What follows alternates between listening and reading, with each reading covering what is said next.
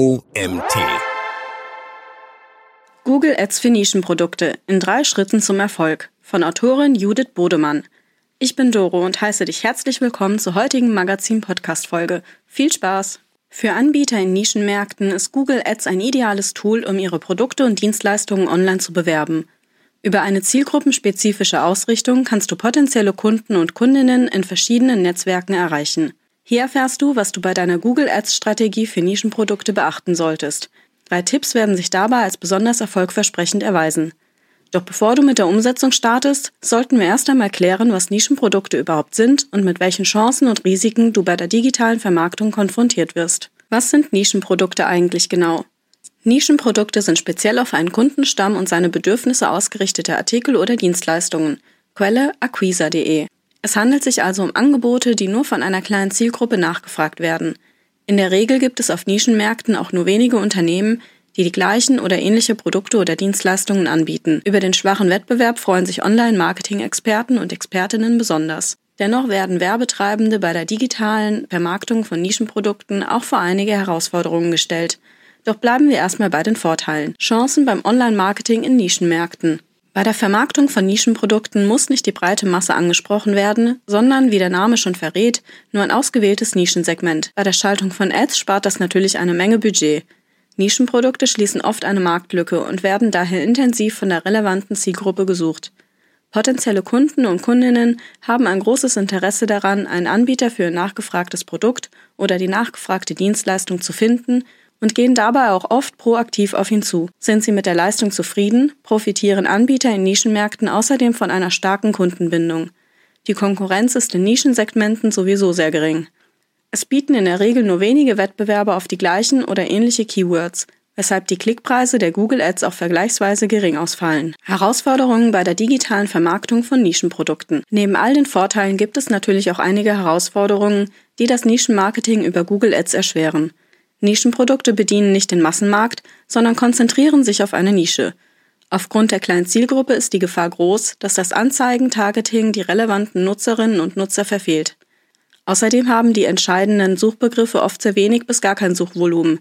Das liegt vor allem daran, dass die Zielgruppe das Produkt oft gar nicht kennt oder sich sogar nicht mal bewusst ist, dass eine Lösung für ihr Problem existiert. Die Herausforderung liegt dann darin, die Anzeigen auf Basis von breiter gefassten Keywords und Zielgruppen auf Nutzerinnen und Nutzer in der Anfangsphase ihrer Customer Journey auszurichten. Gewisse Streuverluste müssen bei der Budgetplanung also oft mit einkalkuliert werden.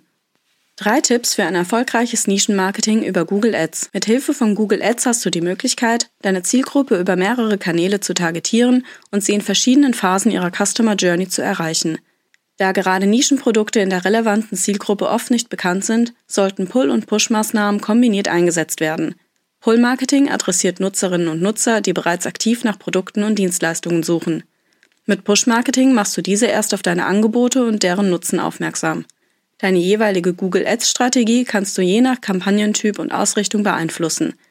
Während Such- oder Shopping-Anzeigen sowie Retargeting-Kampagnen zum Beispiel eher auf eine Pull-Strategie abzielen, sind das Display-Netzwerk und YouTube eher Push-Instrumente. Die richtigen Keywords sind das A und O.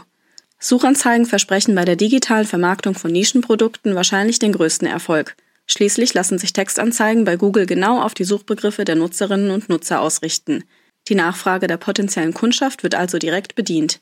Keywords intensiv recherchieren. Bei der Vermarktung von Nischenprodukten über Google Ads ist die Wahl der richtigen Keywords von großer Bedeutung. Dafür ist eine umfangreiche Keyword-Recherche unabdingbar. Kostenlose Tools wie das Keywordtool.io, der Keyword Planner von Google Ads oder auch einfach die Nutzung von Google Suggest helfen dabei, das Suchvolumen von Nischenprodukten zu ermitteln. Da deren Bezeichnungen oft wenig bis gar kein Suchvolumen haben oder die potenzielle Kundschaft die Lösung für ihr Problem noch gar nicht kennt, sollten Keywords auf allen Stufen des Sales Funnel berücksichtigt werden. Das AIDA-Modell.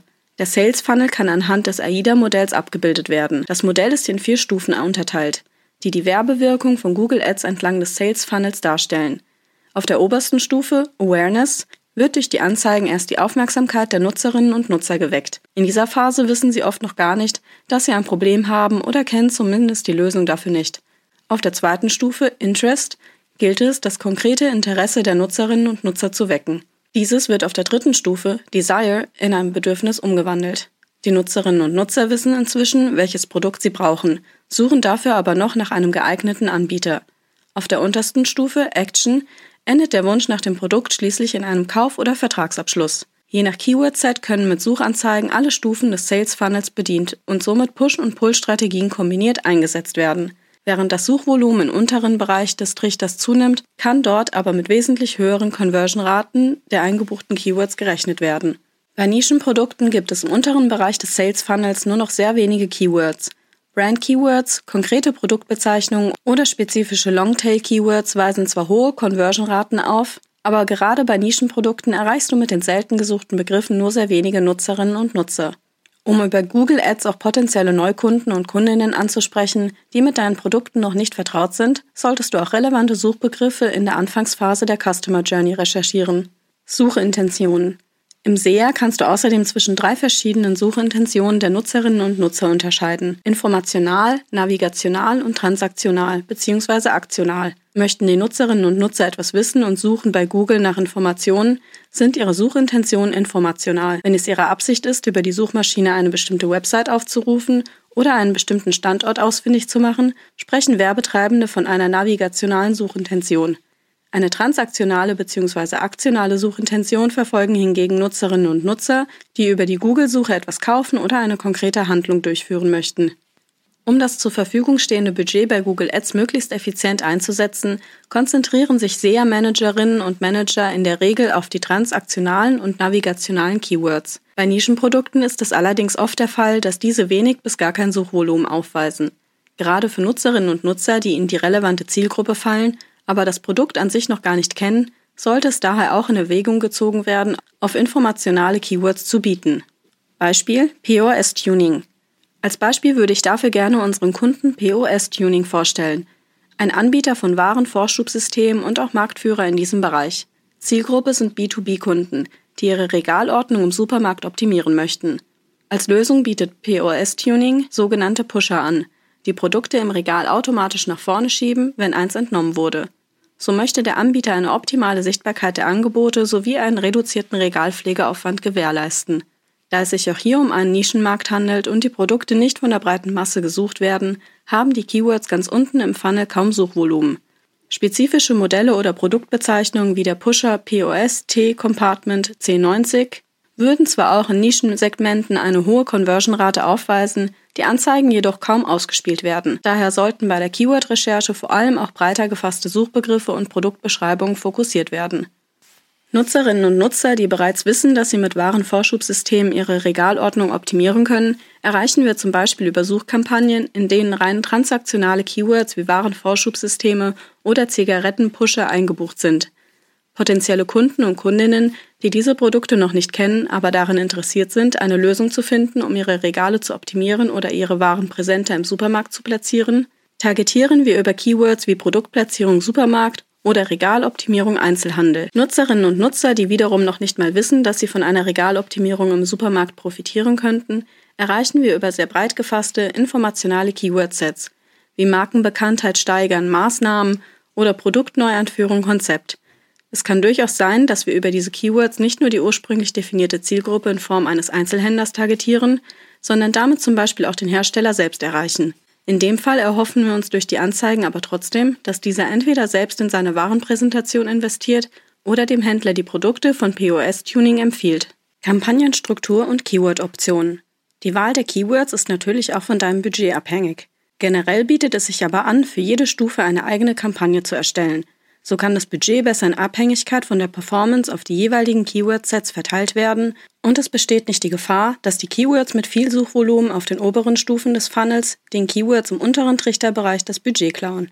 Um die Streuverluste möglichst gering zu halten, solltest du außerdem darauf achten, die Keywords richtig einzubuchen. Google Ads bietet drei verschiedene Keyword-Optionen an, die die Suchanfragen der Nutzerinnen und Nutzer unterschiedlich stark abdecken.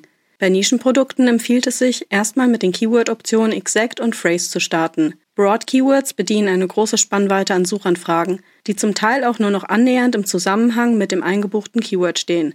Durch diese Keyword-Option kann also gerade bei Nischenprodukten eine Menge Budget an irrelevanten Suchanfragen verschwendet werden. Es empfiehlt sich außerdem, regelmäßig den Suchwortbericht zu pflegen und in den Kampagnen negative Keywordlisten zu hinterlegen. So bietet sich in generischen Suchkampagnen zum Beispiel der Ausschluss von direkten Wettbewerbern an. Zielgerichtetes Anzeigentargeting in Nischenmärkten. Standort. Besonders viel Wert sollte bei Nischenprodukten außerdem auf die Ausrichtung der Google Ads gelegt werden. Diese lässt sich bei Suchanzeigen nicht nur über die Wahl der Keywords, sondern auch über den Standort und den Werbezeitplaner beeinflussen.